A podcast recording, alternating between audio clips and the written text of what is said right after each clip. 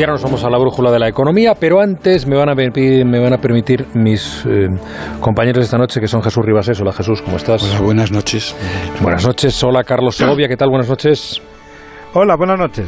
Me vais a permitir un par de cosas más. Primero, atender a lo que en estos momentos pues tienen encima mm, centenares de miles de ciudadanos españoles que regresan en los días del tráfico. Muchos, seguro que muchos nos están escuchando regresando de los lugares donde han pasado el puente. Para ellos y para todos los demás, pues la información de tráfico en estos momentos, según los datos que nos ofrece ya la DGT. Marina Martín, muy buenas noches, Marina. Buenas noches. En Barcelona está cortada la C58 en Torre Baró en sentido entrada por accidente. Además, pendientes de otros dos accidentes, uno en Pontevedra en la A52 en Porriño hacia Vigo y otro en Tarragona en la AP7 en La Ampolla en dirección Barcelona. Además, van a encontrar tráfico lento en Castellón, en la A23 en Segorbe, sentido Valencia. En el resto de carreteras ya se ha normalizado la situación y se circula con normalidad.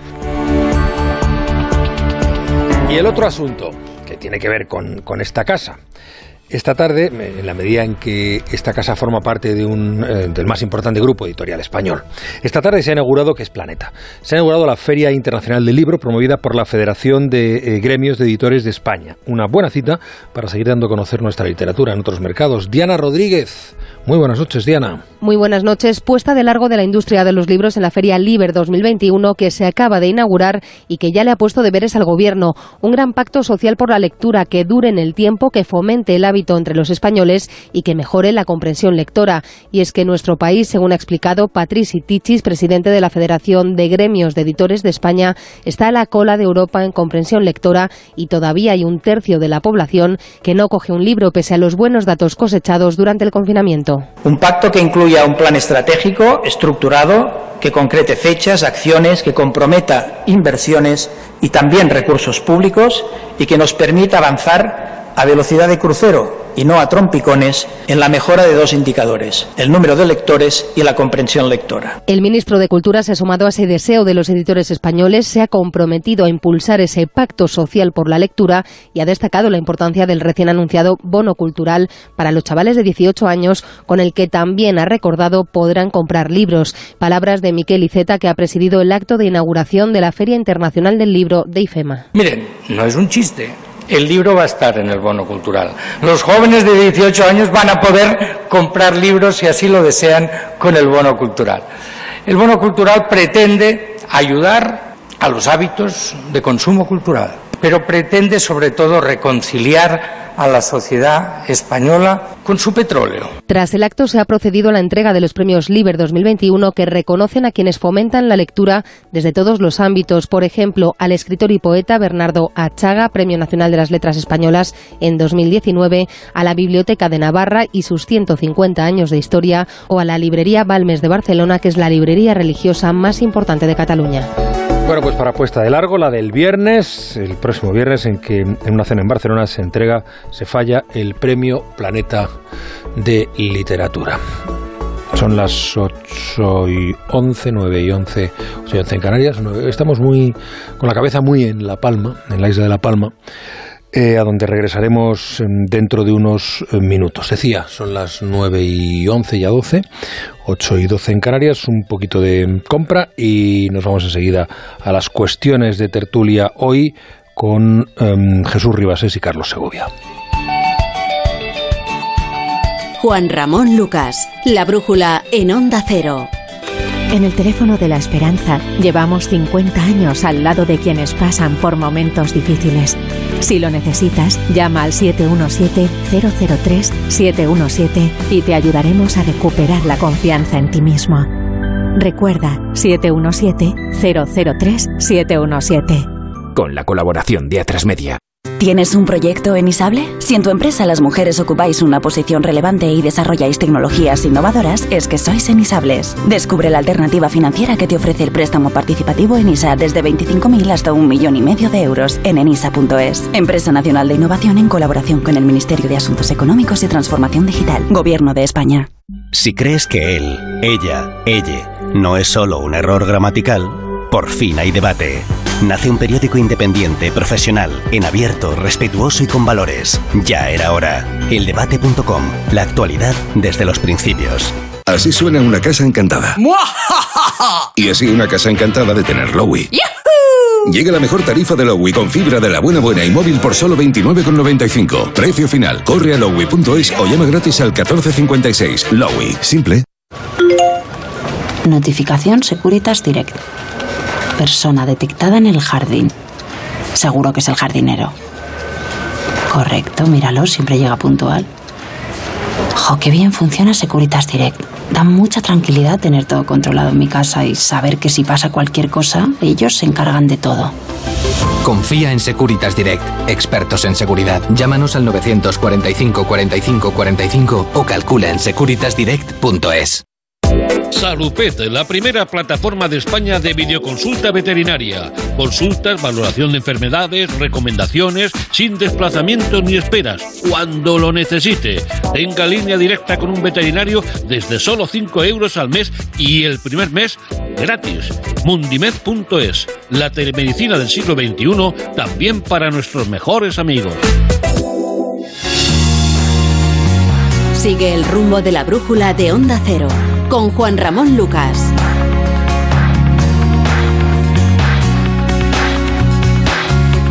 Estoy viendo una cosa aquí, claro, eh, hoy es el Día de Fiesta Nacional, la jornada de las Fuerzas Armadas, y yo no, hasta que me ha llamado la atención sobre ello Carlos Segovia, no me había puesto a mirar eh, cómo el gobierno parece camuflar, pero lo ha hecho siempre, los eh, los gastos militares o el aumento de los gastos militares en, el proyecto de presupuestos. Nunca habla de ellos y en esta ocasión suben, eh, corregidme si tenéis el dato y me equivoco, entre un 4 y un 7%.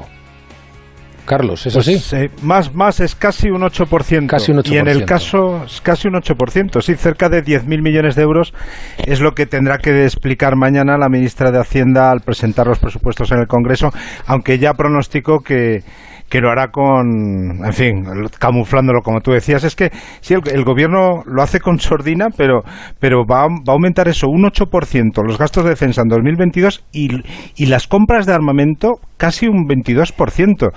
Eh, yo creo que es lógico que lo haga por los compromisos internacionales que tiene España y por las necesidades de defensa, pero ¿quién lo iba a decir de un gobierno de coalición con Podemos? Eh, bueno, supongo que Podemos tendrá esta información, claro. Bueno, a lo mejor no se han enterado. Sí, sí, lo, ¿eh? ha aprobado ya.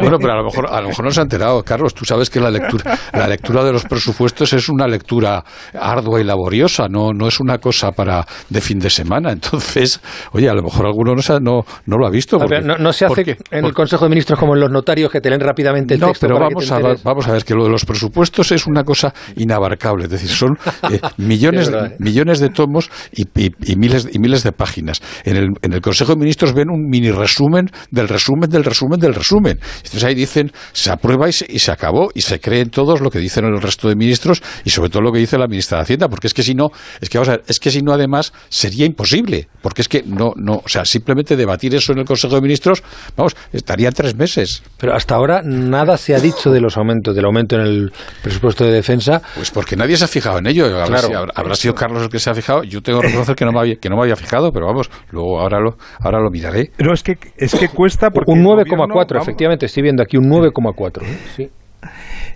Y, es que, claro, el gobierno ni una línea en la nota de prensa de, de, presentación cuando dijo que era el mayor gasto social de la historia. Pero en fin, eh, es llamativo, vamos, para que se hagan idea los oyentes, es el doble del Ministerio de Educación lo que va a presupuestar para defensa el año que viene el gobierno de coalición, o diez veces más que para el de cultura. Insisto que, que tiene su lógica y además son competencias, por supuesto, no transferidas a las comunidades autónomas pero se nota y queda claro que cuando Pedro Sánchez dijo aquello de yo suprimiría el Ministerio de Defensa, lo dijo en broma, lo está potenciando. Ya, bueno, pues ahí, ahí, queda el, el, dato y mañana, en efecto, cuando eh, llegan mañana o el jueves los presupuestos al Congreso. mañana. Mañana, mañana. mañana. Pues mañana cuando lleguen, supongo que eh, después de esto que hay atención y otros que quizá den otros compañeros, a lo mejor Carlos mañana en su periódico, en El Mundo, pues eh, alguien le preguntará a la ministra, oiga, eh, ¿y eso de un 9% de aumento en gastos de defensa por parte del gobierno cuyo presidente dijo que suprimiría el ministerio? Bueno... Eh, tendrá que explicar muchas más cosas, ¿eh? Porque sí, sí, no, hombre, hombre, si solo fuera esto, pero es que este es un tema muy sensible para la parte de Podemos del bigobierno, muy sensible. Sí, sí, efectivamente, yo no lo, yo no lo dudo, pero digo que si puestos a explicar, tendrá que explicar muchas cosas y me da la sensación, por lo que he oído y por lo que sé del calendario de los horarios, que va a explicar poco y deprisa. Ya.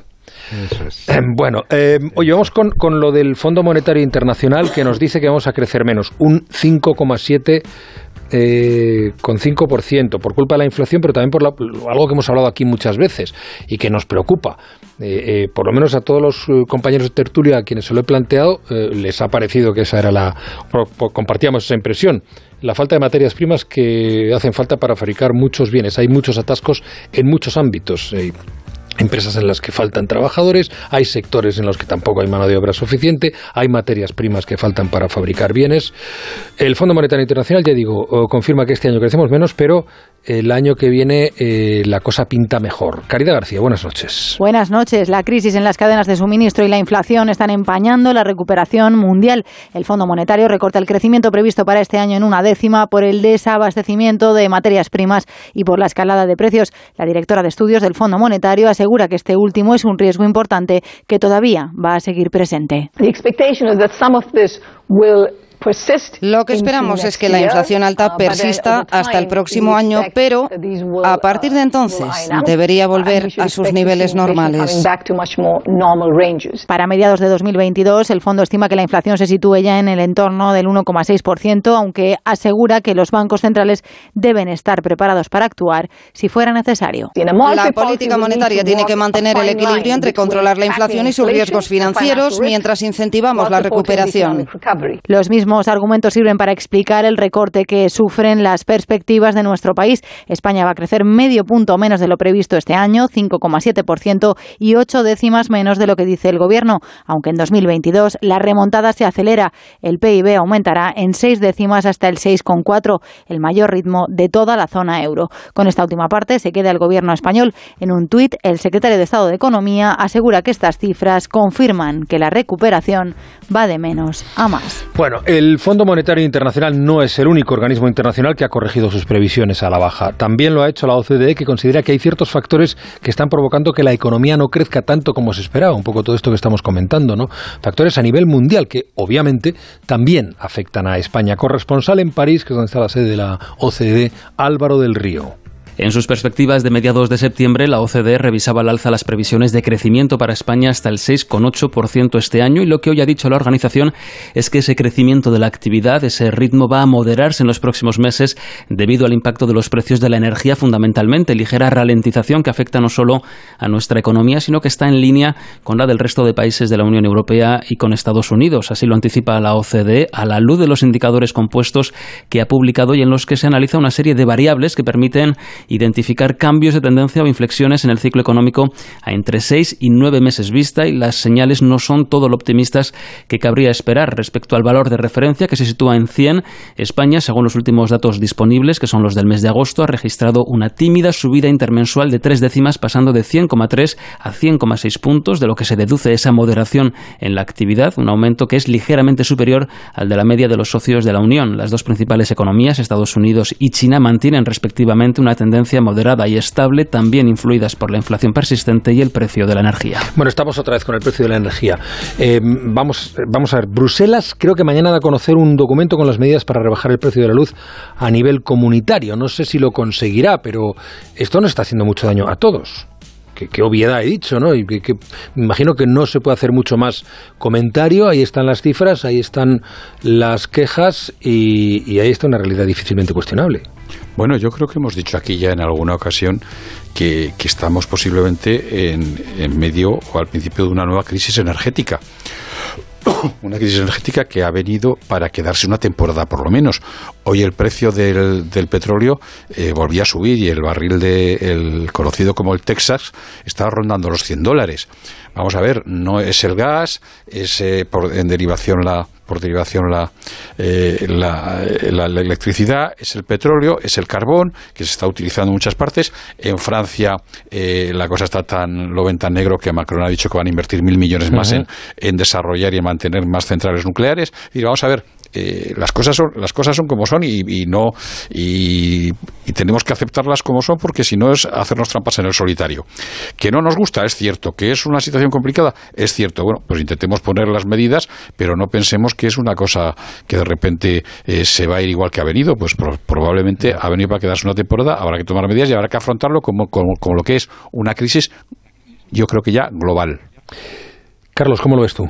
Es, eso es, sí, el gobierno estaba más esperando como agua de mayo estas indicaciones de la comisión, pero como bien dice Jesús, pues, en fin, en esto en Europa lleva muchísimo tiempo cambiar un modelo de mercado como el, como el que hay ahora. ¿Por qué digo que está esperando como agua de mayo? Porque yo creo que el gobierno necesita sacar la pata de la chapuza de decreto que, que va a convalidar precisamente el jueves, que ya recordemos que intenta bajar el recibo de la luz, pero mm, de paso intentando dar un sablazo a las eléctricas que ha terminado siendo contraproducente, porque eh, estamos viendo que en determinadas horas del día energía eólica, o sea, es decir, energía renovable, la que se supone que el gobierno quiere proteger, se desconecta del sistema porque mm. el impuesto que le ha metido el gobierno le hace irrentable y estamos comprando energía térmica, o sea, carbón de Marruecos y energía nuclear de Francia o sea, haciéndonos más dependientes.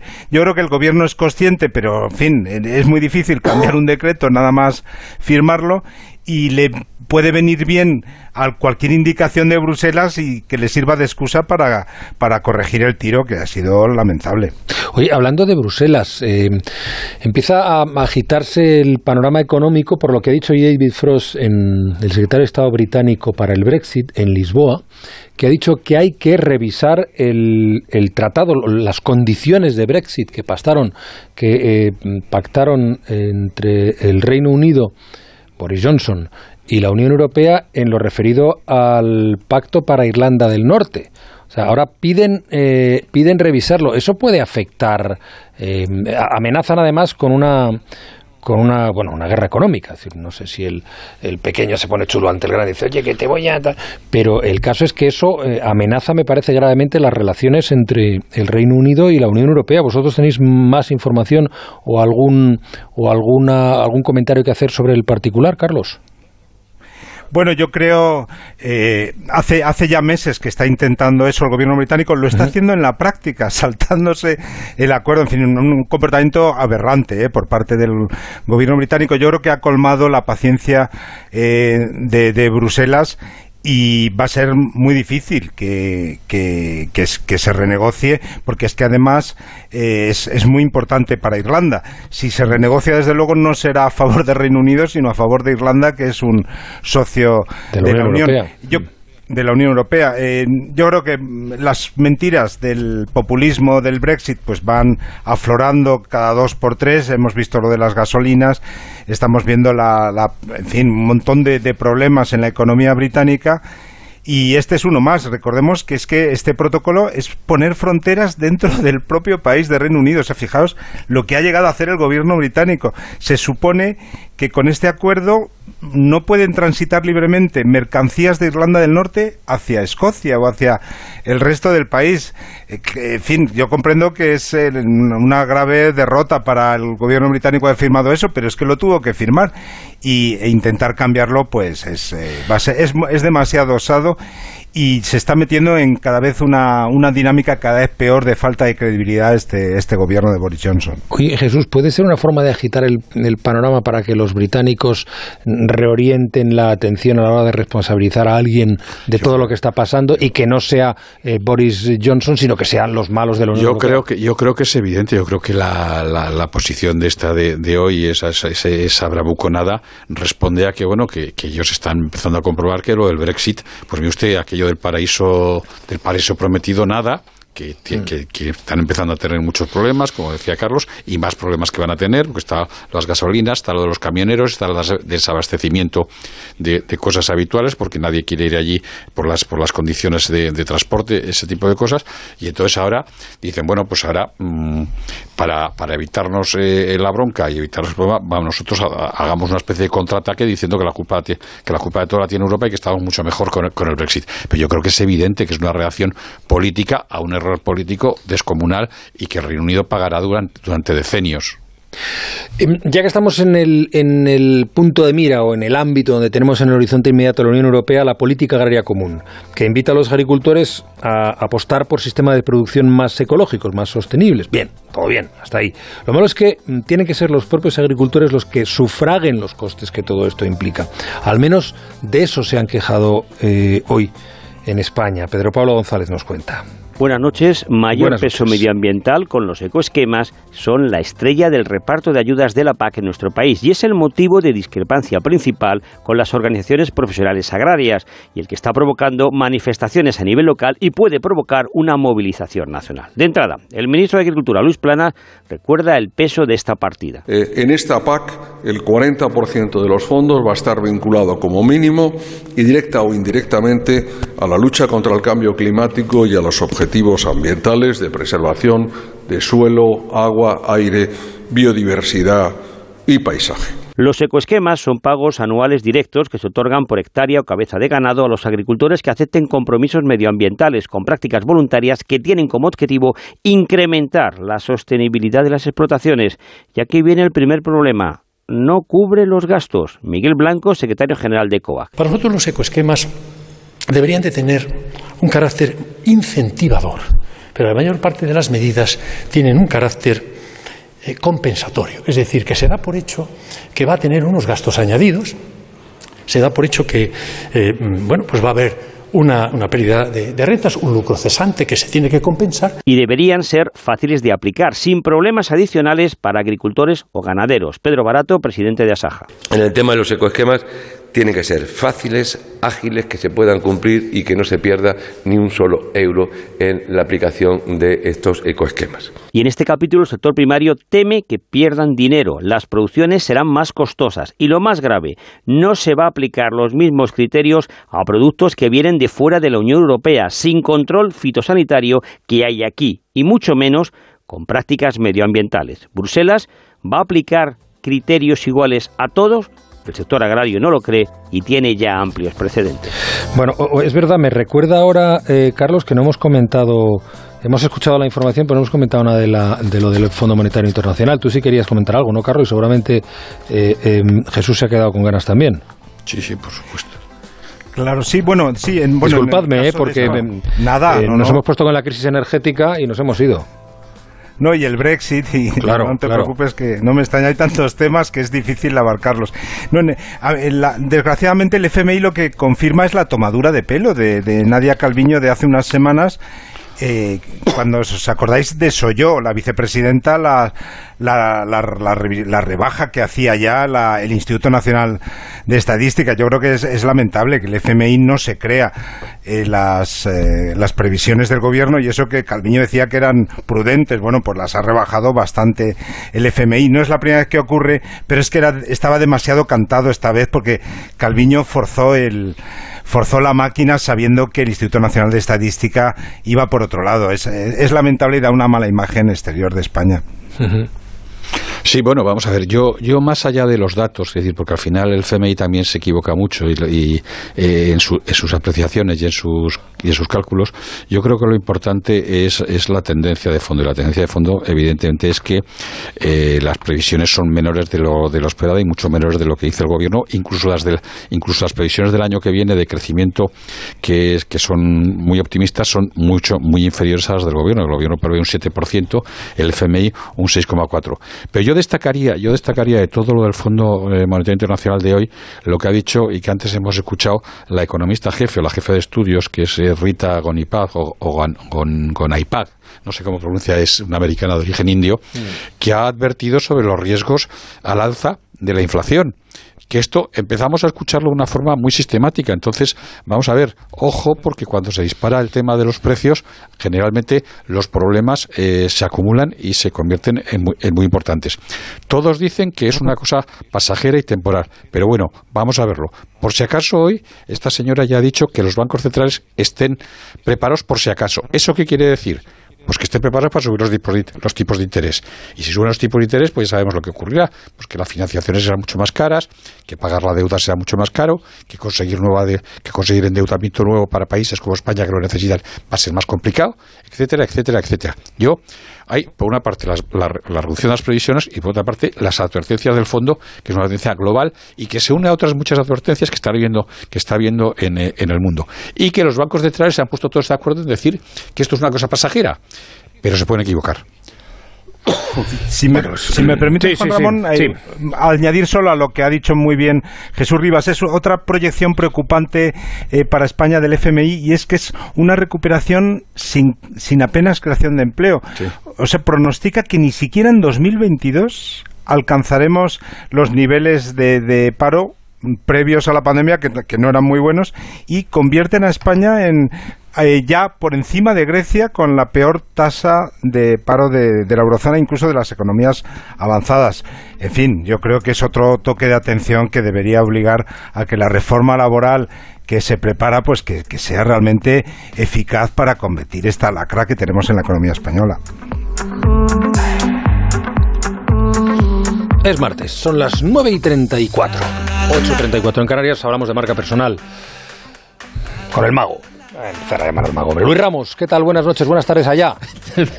Harry Potter soy ahora, hombre, pues lo que haga falta. ¿Cómo estás, Juanra? Encantado de saludar. ¿Qué tal día te hace por, DF, por el DF? Eh, yo vivo en Puebla, vivo al lado, ah, pero vamos, un día fantástico, soleadísimo, como no podía ser de otra manera. Ya hemos pasado lluvias y ahora ya. Aquí tenemos una época de lluvias muy marcadas, pero ya superada, ahora solazo. Bueno, tú eh, siempre me, me, haces alguna referencia, alguna cuestión de actualidad y digo, a ver a qué se va a enganchar eh, hoy y a 007. no, no, 007. Bueno, sí, podemos verlo por ahí también. Pero mira, fíjate que la, semana pasada.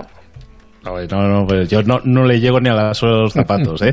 Pero mira, eh, que hablábamos la semana pasada, fíjate que hablábamos de WhatsApp que se había caído y todo eso, y hablábamos de Telegram como alternativa, y mencionábamos un tema que, merecía que habláramos de la detalle, que era el marketing de afiliados. Y es el tema que, me gustaría que tratáramos hoy, porque hay un tema que tiene cosas muy buenas, pero que también tiene un lado oscuro que vale la pena que señalemos. Si quieres, hablamos de marketing de afiliados, que, para, eh, que es un concepto que a lo mejor no le suena tanto el nombre a la gente, pero que básicamente es comisiones por ventas. O sea, que tú te lleves una comisión al recomendar un producto o servicio. Entonces, imaginemos que, que estamos creando una, una marca personal en las redes, que estamos comenzando a tener seguidores estamos comenzando a crear nuestra marca personal. La gente empieza a confiar en nosotros y en nuestra palabra.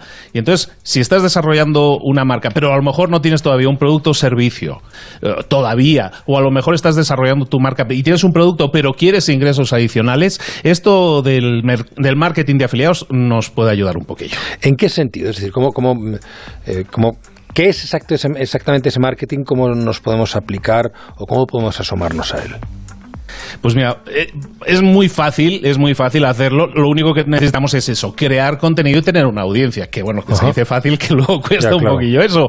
Pero claro, por ejemplo, si nosotros empezamos a construir una audiencia, ¿no? Nuestra marca personal está alrededor de, no sé, a mí me gusta la tecnología, o a mí me gusta la radio, me gustan los micrófonos, o me gustan los videojuegos.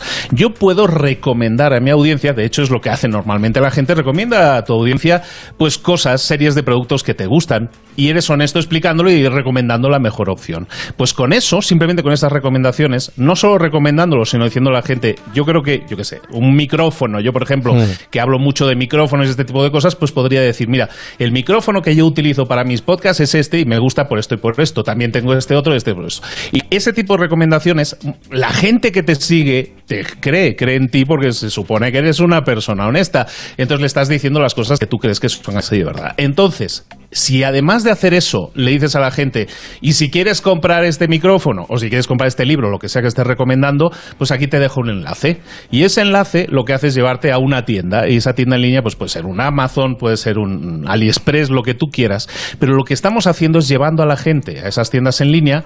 La gente compra, pongamos en el ejemplo, ese micrófono que yo les he recomendado a través de un enlace mío y Amazon me paga a mí una comisión de esa venta. No le cobra más al cliente, sino digamos de lo que gana Amazon me da a mí una parte. Y entonces en el caso, por ejemplo, para que nos hagamos una idea, en el caso de electrónicos, Amazon paga un 5% de las ventas. En el caso de libros, un 10%. Si yo me dedicara a analizar libros y a recomendar libros, pues si alguien comprara ese libro gracias a una recomendación mía, pues esa tienda me pagaría a mí una, una comisión. Y entonces se supone que aquí lo estamos haciendo de buena fe, que ese análisis lo estoy haciendo de corazón, que yo he comparado cinco micrófonos diferentes y te recomiendo el que creo que te va a servir. Y entonces si tú confías porque eres mi audiencia, confías en mi recomendación, pues vas a ir a Amazon, lo vas a comprar y yo me llevo una comisión por eso. Y eso es lo que se llama el marketing de afiliación, que no es otra Ah, cosa eso que una comisión. Pero tienes que tener una buena comunidad detrás para que te pague Pues Amazon sí, o simplemente no, o sea, fíjate, sí, por ejemplo ser Amazon o cualquier otra plataforma o cualquier otro punto de venta. Claro, lo que necesitas es una gran credibilidad, más que una gran comunidad, porque eso lo puedes hacer hasta en tu grupo de WhatsApp privado de amigos, ¿sabes? Oye, amiguetes, aquí os dejo esto, este, me he comprado esto y está de narices, ¿sabes? Yo que sé, esta mesa para hacer masajes, ¿no? Porque también te la puedes comprar en Amazon. Pues tú le puedes añadir ese enlace de afiliado a tu, a tu recomendación y a ellos no les cuesta más y tú te llevas una, una comisión. Mira, por ejemplo, hay un chico en Valencia que creó un canal en YouTube muy conocido que se llama El Rincón de China. ¿Y el Rincón de China qué hace? Pues crea vídeos, este chico analiza productos que compra en China, productos electrónicos normalmente, desde aspiradoras, altavoces Bluetooth, patinetes eléctricos, teléfonos móviles de última generación, relojes de todo. Y hace unos vídeos súper bien hechos, lo analiza todo de forma muy honesta y te da su opinión y entonces te avisa además si hay ofertas y descuentos. También tiene canal de Telegram, como decíamos la semana pasada, para ofertas. Entonces, si tú confías en esa persona, porque se te hace de confianza, porque se te hace un tío honesto que te está diciendo las cosas como son, entonces ahí es donde interviene la marca personal que tú te estás creando. Entonces estás construyendo un puente de confianza. Y si yo quiero comprarme un móvil nuevo y sé que este chico analiza los móviles de última generación, pues voy a ver qué modelo recomienda o qué modelo vale la pena. Entonces voy a ver ese contenido, voy a ver ese análisis y si decido comprármelo, pues ese chico se gana una comisión y bien ganada, ¿no? En ese sentido. Pero claro, todo esto, claro, tú decías que tiene un lado oscuro, como 007. de un lado oscuro, pero bueno, es como la, como la, la guerra de las galaxias. O sea, hay un lado oscuro, pero muy oscuro.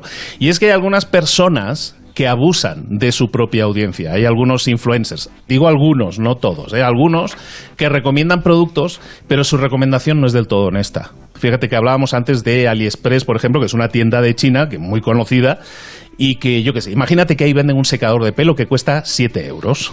Hay gente en España o en otros países que revende ese producto de China con un sobre- sobreprecio. Si a él le costó 7 euros, a ti te lo vende a 30. Eso en sí no es un problema. Todo el mundo de alguna manera le carga un sobreprecio a las cosas para tener un margen, pero el lado oscuro aparece cuando esta gente que está a lo mejor ganándose un 300, un 400% en un producto, utiliza a los influencers que ya tienen audiencia para aprovecharse de nosotros, la audiencia.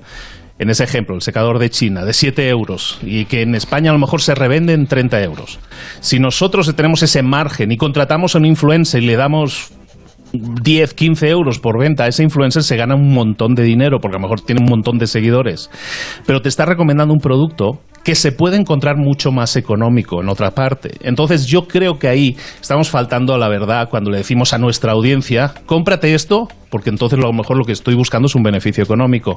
Cuando le podrías decir, cómprate esto porque me gusta este producto, cómpratelo en esta tienda que está súper barato. En vez de eso hay mucha gente que omite ese pequeño detalle y le dice a la gente, cómpratelo a través de este enlace eh, y se ganan una, una, un pastizal que no está escrito. Entonces, una marca personal cuando hablamos de marca personal estamos hablando de, generar, de cultivar una audiencia, una base de seguidores, pero se trata no solo de agrupar una audiencia, sino de cuidarlos, de darles la mejor información, de darles la mejor formación.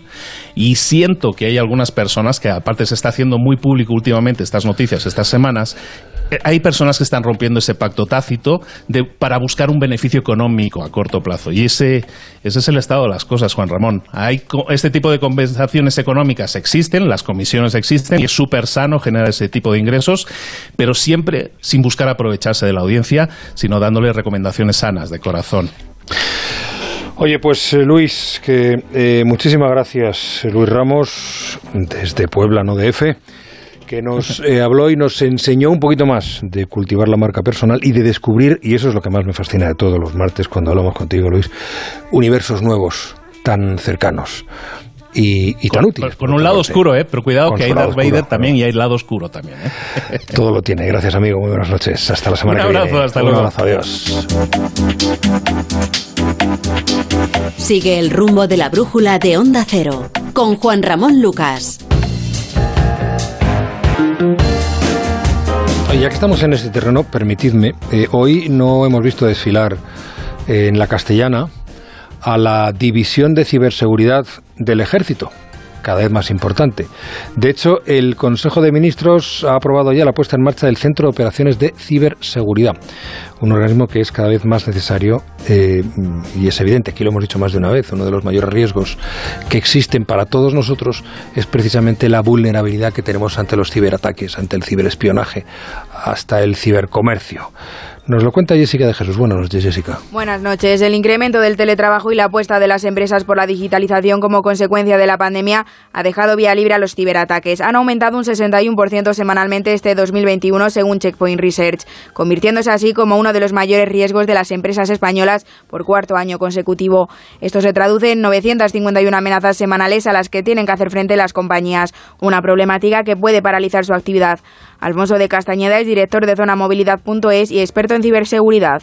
Estamos en un momento en el que un simple ataque, por ejemplo, de tipo ransomware, puede bloquear por completo la actividad de un comercio, de una empresa, de una fábrica o incluso de un ministerio, como hemos visto en los meses pasados con el Ministerio de Trabajo, por ejemplo, durante días o incluso eh, impactando en diferentes eh, partes de la compañía y de la gestión durante varios meses las instituciones públicas y las empresas quedan totalmente expuestas. Por eso se deben tomar medidas que consigan frenar esta problemática. Al igual que un comercio o una empresa pequeña, pues contrata una alarma antirrobos en su local para que no entren eh, ningún tipo de ladrones, lo mismo hay que hacer con los equipos digitales. Entonces, hay que tener claro que la inversión en ciberseguridad es fundamental ahora mismo porque no solo afecta a la información confidencial de la empresa, sino también a la del propio usuario. Según el último informe de ciberpreparación de Iscox, un 41% de los ataques entran por el móvil de los trabajadores, un 22% desde dispositivos corporativos y un 19% desde dispositivos personales. Por eso todos debemos estar protegidos. Alfonso de Castañeda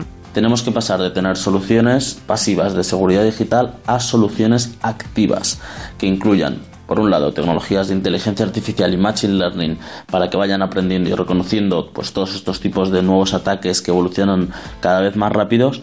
Y por otro lado, eh, un sistema que esté totalmente actualizado para eh, precisamente hacer eso, ¿no? Reconocer los ataques eh, de nueva evolución, de nueva generación que se están desarrollando. Para ello, el Gobierno ha aprobado un plan de choque y destinará 13 millones de euros para la puesta en marcha del Centro de Operaciones de Ciberseguridad. De ellos, 5,2 millones son un crédito que se transferirá del Ministerio de Economía al Ministerio de Defensa. ¿Vosotros eh, tenéis, este, tenéis miedo, tenéis prevención ante esto? Yo, desde luego, sí. Yo no sé si Carlos, Jesús, os cuidáis o permanecéis alerta o os parece un universo lejano. No, a mí me parece muy cercano y procuramos, yo procuro tener cuidado. Lo que pasa que, que creo que, que a veces es muy complicado. No es, no es tan sencillo el estar a salvo de todo este tipo de cosas, ni tomar las medidas adecuadas, porque requiere un conocimiento importante de cómo funciona este, este tipo de cosas. Aparte de otro asunto, que la propia ciberseguridad y la protección de todo esto es un negocio paralelo al negocio eh, mm. al negocio que hay, pues hay todo un negocio montado en cuanto a la seguridad informática y la seguridad la seguridad de los datos, los antivirus, los eh, los mm, no sé qué llaman, los bloqueadores, todo, todo, este tipo de cosas. Pero en fin, mm, para que creo que es un, un tema difícil de solucionar para probablemente para, para los usuarios particulares, porque llega un momento en el cual mm, eh, nos decían la información a través del teléfono móvil. Bueno, pues a través del teléfono móvil, pues yo creo que no tenemos muy claro cómo te entran o cómo no te pueden, no te pueden entrar. Digamos, en una empresa bueno, hay, suele haber unos departamentos que se dedican a eso y, dedican mucho tiempo, muchas horas y mucho dinero a evitar ese tipo de ataques, y aún así son atacados. Pero si te entran por, otro, por, por las puertas de atrás, lo que se llama en informática, la puerta de atrás, que podemos ser el teléfono de cualquiera de nosotros, pues eso, ¿cómo nos protegemos? Hombre, todos intentamos poner medidas. Yo lo hago, pero, pero creo que es una cosa realmente complicada y que hay que estar prevenido. Carlos. Sí, yo creo que somos mucho más vulnerables de, lo que parece y, y, de vez en cuando pues trasciende, casi nunca trasciende porque las propias empresas pues lo, lo intentan ocultar, pero de vez en cuando trascienden hackeos masivos que, además son impunes, ¿eh? que luego pasan los años y no consigue empresas importantes en saber quién fue realmente el que, el que consiguió meterse en, su red. Yo me di cuenta de esto hace, hace años, escuché, cuando no se hablaba de esto en España, escuché a John Chambers, que era presidente de Cisco, y nos dijo en Davos, dice, mira, solo hay dos tipos de empresas, solo dos, a efectos de ciberseguridad. Las que sufren un ciberataque y las que lo han sufrido y no lo saben todavía. Esos, solo dos tipos. Oye, hay, una pregunta que os hace algún oyente. No sé si vamos a escucharla a ver si tenemos tiempo, si no os la dejo para la próxima ocasión. Venga. Buenas noches, esto es una consulta para la brújula de economía. Si el precio más alto por megavatio hora Ah, se empezamos produce en las horas valle, ¿qué pasa con el resto de tramos que se supone que son más caros? Muchas gracias.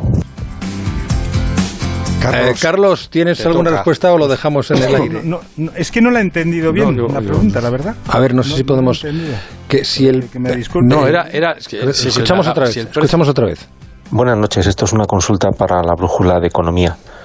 Si el precio más alto por megavatio hora se produce en las horas valle, ¿qué pasa con el resto de tramos que se supone que son más caros?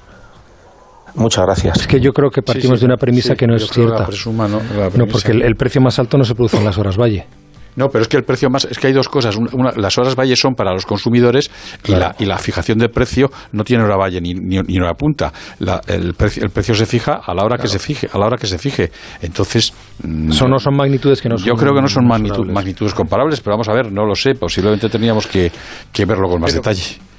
Y que nos da idea de la de, de, de que es que para ni siquiera para las personas más documentadas es posible co- comprender el modelo energético que tenemos. Es eh, en fin la falta de transparencia por eso siempre se echa de menos una gran auditoría de cómo funciona el mercado quién se lleva el dinero qué márgenes hay eh, se están dando más subvenciones de, de las que se deberían. En fin, todo eso parece pasan los años y, y, lo, y sigue sin, sin producirse. Para mí sería una gran reforma y, y urgente. Bueno, pues eh, en el aire lo dejamos. Como propuesta no está mal. Carlos Segovia, Jesús Ribaser, muchísimas gracias. Cuidaos mucho. Muchas gracias a ti. Hasta la semana que viene. Adiós. Muchas gracias. Adiós.